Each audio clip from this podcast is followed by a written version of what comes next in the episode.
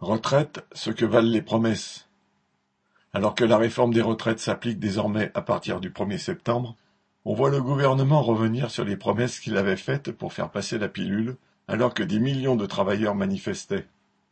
Le gouvernement avait promis une revalorisation des retraites les plus modestes pour faire en sorte que le minimum passe à 1200 euros par mois. Cette augmentation bien faible serait de 100 euros par mois, à condition toutefois d'avoir fait une carrière complète.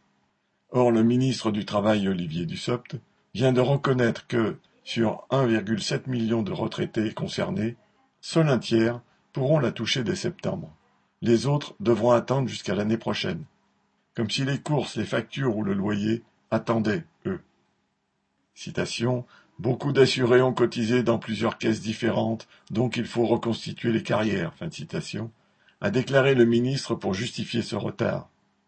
En réalité, ce délai est dû au manque de moyens mis en œuvre pour gérer la mesure. Il n'y a tout simplement pas assez de monde à la Caisse nationale d'assurance vieillesse pour traiter tous les dossiers rapidement.